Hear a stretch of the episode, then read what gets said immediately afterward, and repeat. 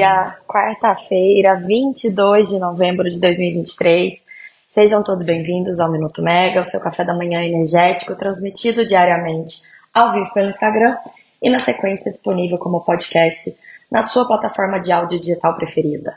Eu sou Camila Maia, jornalista da Megawatt, e a nossa dose de energia de hoje tem os bastidores em torno da tal medida provisória que o governo está preparando, né?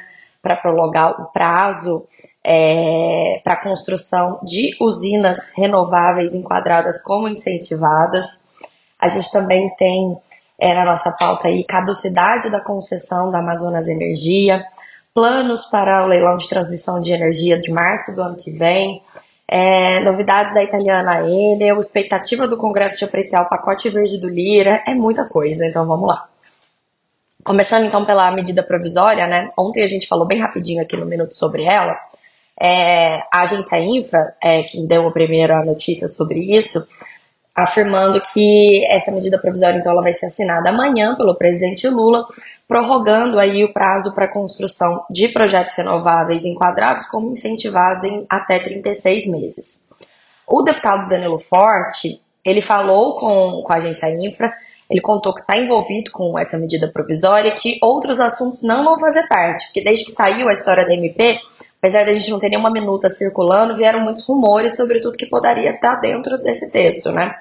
E o Danilo Forte, pelo menos, disse que até onde ele sabe, o texto vai ser, vai ser só sobre a prorrogação da, desse prazo para a construção das usinas, ou seja, seria algo muito parecido com uma emenda que ele próprio apresentou na tramitação de outra medida provisória, a medida provisória 1088, que foi publicada é, no ano passado. Ela tratava de tributação de combustíveis, era um assunto bem. não tinha muito a ver com, com a questão das renováveis.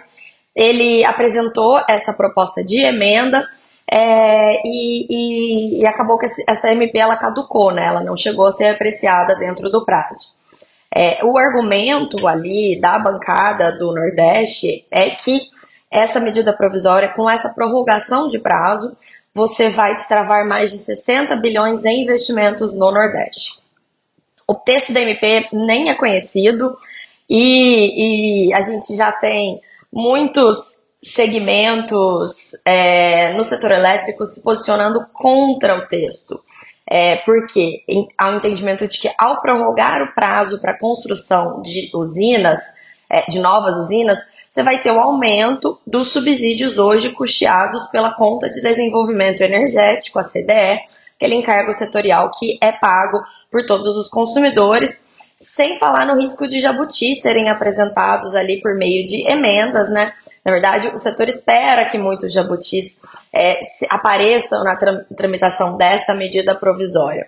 Vamos lembrar que medidas provisórias são instrumentos que têm poder de lei desde a sua publicação. Então, diferentemente de um projeto de lei, né, que quando ele é proposto, ele tem todo aquele rito de tramitação, e quando ele termina a sua tramitação, é, ele é a, a lei é promulgada, o presidente vai lá, né, assina, sai no Diário Oficial da União e aí sim passa a valer.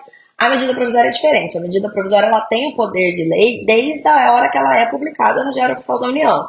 Então, se o presidente Lula assinar a MP amanhã de manhã, sair uma edição extra do diário com a MP durante o dia, ela já vai estar vigente.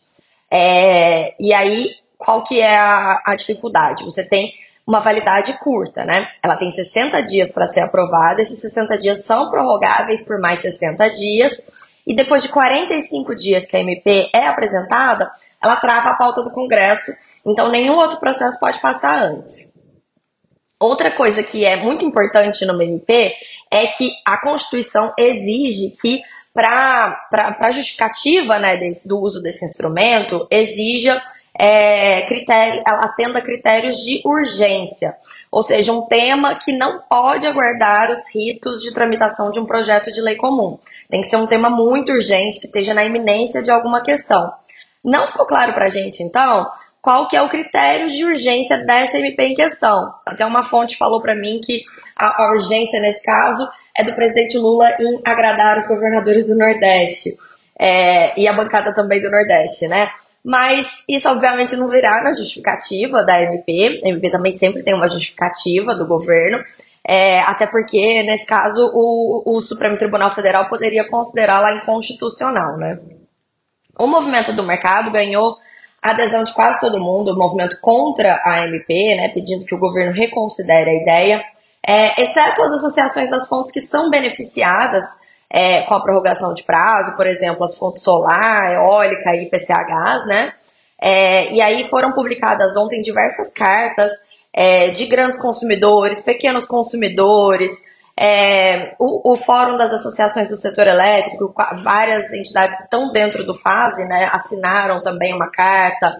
Então, é, todo mundo está alertando o governo sobre os custos bilionários que são envolvidos com essa prorrogação de prazo. O argumento da galera das renováveis é que você não vai ter projeto novo, é só para projeto que já tem outorga. Mas a gente viu agora recentemente o dia do perdão na ANEL, né? Ela teve que é, revogar muitas outorgas, muita gente devolveu outorga, é, justamente porque não estava conseguindo viabilizar os projetos. A gente tem aquela questão daquela é, corrida do ouro das renováveis, né? Desde que o prazo final para o desconto no fio veio é, na, na, na, lei que viabilizou a privatização da Eletrobras, é, houve aquela corrida de geradores por outorgas, todo mundo entrando com seu pedido de outorga na ANEL para conseguir é, garantir que tivesse dentro do prazo e, e possa construir dentro ali para ganhar né, o desconto no fio.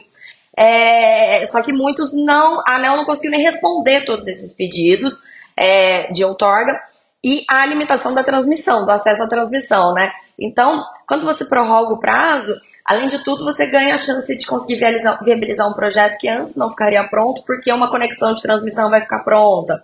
Ou então porque há a expectativa de que o mercado melhore, e aí com isso o CAPEX, né, o investimento desses projetos diminua, e aí os projetos que hoje não são competitivos parem de pé. É uma perspectiva de aumentar o volume de projetos enquadrados como fonte incentivada, querendo ou não, e é, isso já pesa muito na conta de luz hoje de todo mundo.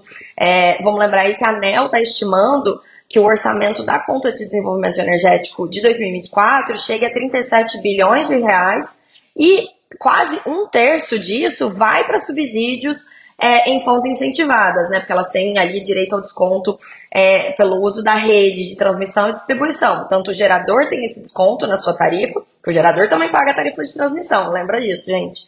E o consumidor também tem desconto, né?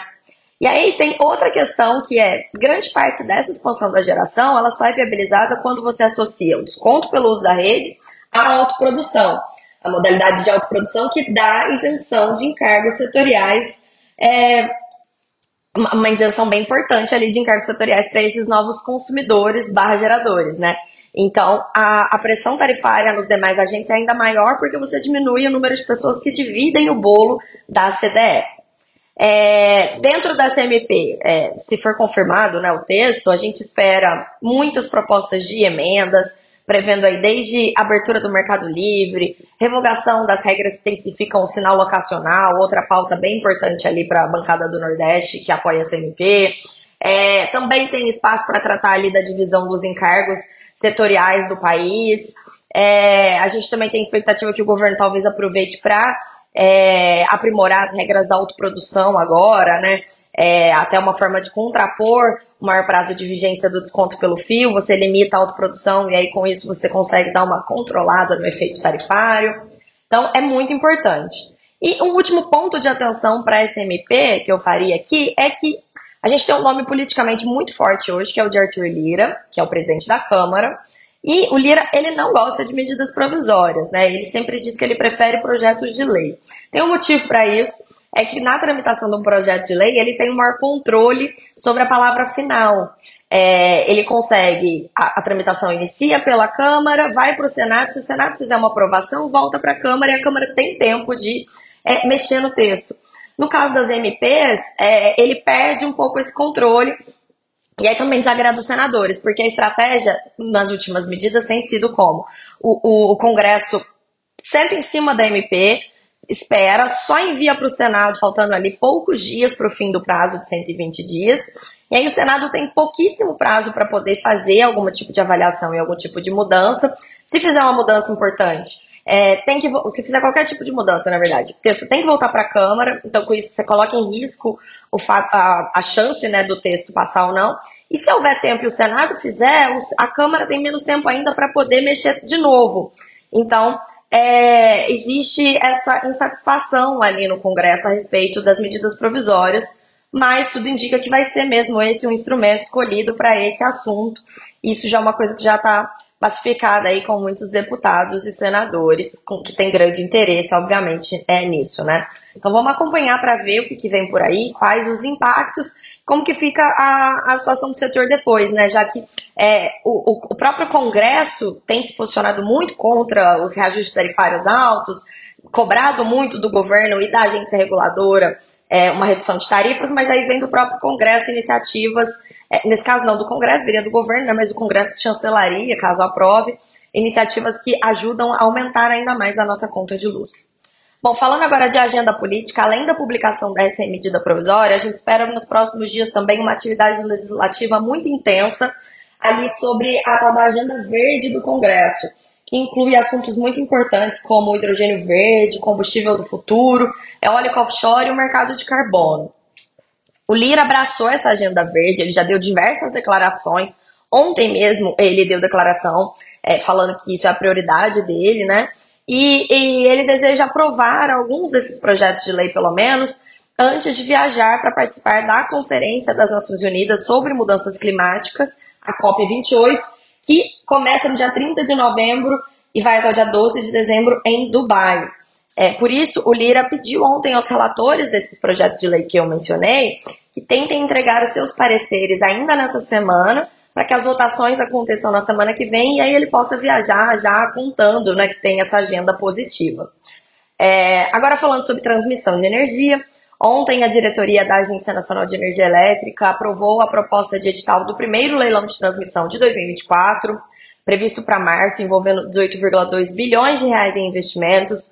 Os detalhes estão na reportagem da Natália Bezutti na plataforma é, só um spoiler, né? O edital aprovado tem inovações para aprimorar a segurança desse leilão, incluindo novas exigências aos proponentes e possibilidade de disputa caso o, o vencedor não seja habilitado, como aconteceu né, nesse ano mesmo, quando o consórcio Gênesis ganhou, mas não foi habilitado, e aí os segundos colocados foram imediatamente convocados. Pela mudança aí que eles aprovaram, segundo colocado ele vai ter que entrar numa disputa, então com isso você tenta ajudar aí na modicidade tarifária. Outro processo muito importante ontem foi sobre o pedido da Amazonas Energia de transferência do seu controle societário para Green Energy Soluções. Foi negado, os diretores da ANEL entenderam que não houve comprovação de que o novo dono vai garantir o reequilíbrio econômico-financeiro do contrato. É, e aí, qual que é a solução para a Amazonas Energia? É, bom, foi a recomendação da caducidade do seu contrato de concessão, algo que o governo tem relutado em fazer já tem muitos anos. É, todo mundo com quem eu falei disse que não tem mesmo saída ali para Amazonas sem uma mudança no seu contrato e na sua estrutura tarifária. É, a decisão da caducidade, a caducidade foi recomendada pela ANEL, mas a decisão é do governo, né? Então o Ministério de Minas e Energia vai ter que se pronunciar sobre isso e aí, caso, em caso de caducidade, deve ser definido um interventor para a distribuidora, para manter a continuidade da prestação de serviço até que ela seja relicitada em um novo dono, comece do zero. É, a Amazonas Energia, vamos lembrar, ela foi uma das últimas distribuidoras privatizadas pela Eletrobras em 2018, é, muito problemática. Em 2016, a própria Eletrobras decidiu não renovar a concessão da usina, é, ficou prestando esse serviço da forma designada até ali o começo de 2019, quando houve a transferência do seu controle para a Oliveira Energia. Foi a única interessada no leilão de privatização da Amazonas. Até havia muita dúvida se alguém apareceria nesse leilão, porque é, é uma. Usina não, desculpa, eu tô falando de usina, né? A distribuidora. Havia dúvida se alguém apareceria na, no leilão da Amazonas, da distribuidora, porque a situação da empresa sempre foi muito complicada, né? É, e de fato, a Oliveira Energia, mesmo sem ter a experiência com distribuição, ganhou o leilão, levou, contratou um time ali com bastante experiência né, é, nesse setor, fez muitos investimentos, mas mesmo assim não conseguiu chegar ao equilíbrio econômico-financeiro da concessão e os seus indicadores não foram restabelecidos. Aí dentro do rito, é, até que era previsto no edital, a distribuidora, a distribuidora falou com a ANEL, é, a, seguindo as regras do setor, né, pactuaram um plano de resultados é, para tentar chegar nesses indicadores. E aí, mesmo assim, não conseguiu, não foi possível.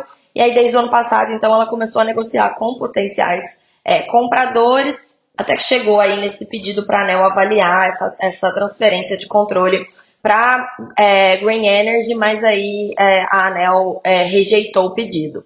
Como eu disse, a concessão ali é muito complexa, os índices de qualidade de serviço são muito ruins, o custo é alto, é, a responsabilidade pela geração nos sistemas isolados é muito onerosa, né? A empresa carrega uma dívida muito grande também de geração termoelétrica para compra de combustíveis, para geração nos sistemas isolados. São distâncias muito grandes, então os investimentos são sempre muito altos. E a gente tem muitas interferências, além de tudo, do governo local. É, já teve aprovação de lei proibindo troca de medidores, então nada conspira a favor da Amazonas Energia.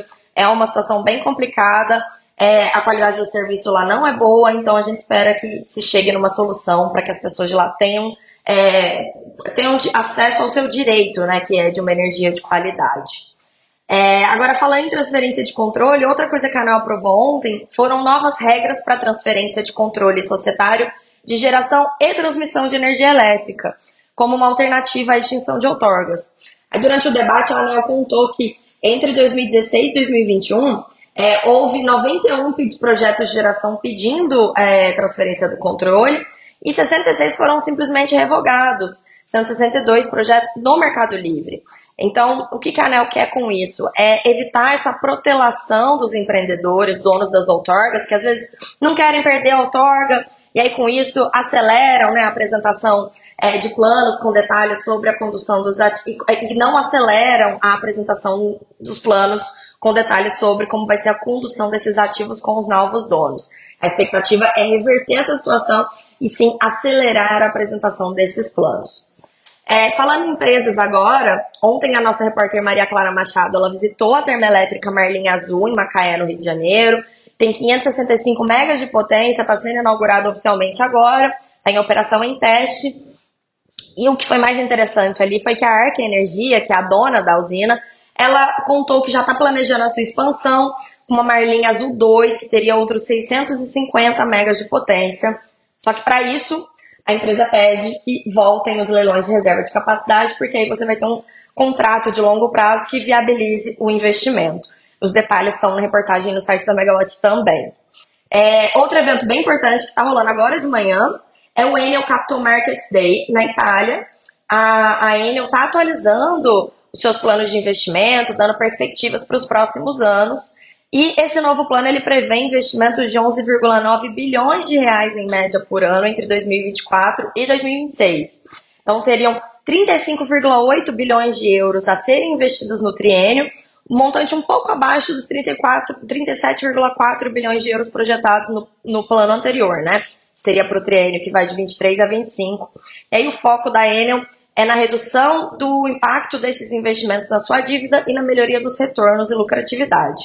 Ainda vai começar uma coletiva de imprensa daqui a pouco, é, e aí a gente tem essa expectativa que os executivos italianos respondam né, as dúvidas nossas dos jornalistas brasileiros sobre é, interesses e investimentos no Brasil e também planos para lidar com as crises nas suas operações, é, nas suas distribuidoras de São Paulo e no Rio. Bom, agora falando de agenda, rapidinho, o minuto está muito longo hoje, né? Bom, o ministro Alexandre Silveira, como sempre, ainda não tem a sua agenda pública, a agenda de ontem foi atualizada depois do nosso minuto e consta apenas a participação de um evento em Brasília. É, não tem um encontro dele que estava na agenda do presidente Lula e com o presidente da Petrobras, João Paul Prats, mas a gente sabe que o, o, o Silveira participou dessa reunião. É, hoje, a agenda do presidente Lula prevê também uma outra reunião com o Jean Paul Prats, presidente da Petrobras. A gente está no meio aí daquele embate a respeito dos preços de combustíveis que eu detalhei ontem. Então, se você não ouviu, ouça o nosso minuto de ontem, tá aí nas plataformas de podcast, é, com todos os detalhes de mais esse embate entre governo e Petrobras. É, no Rio de Janeiro, hoje tem um evento bem importante sobre neoindustrialização e transição energética. Também é prevista a presença do Jean Paul Prates e também do Aloysio Mercadante, presidente do BNDES. É isso então, gente. Quarta-feira agitada no nosso setor. Eu fico por aqui, desejo a todos um ótimo dia e até a próxima. Tchau, tchau.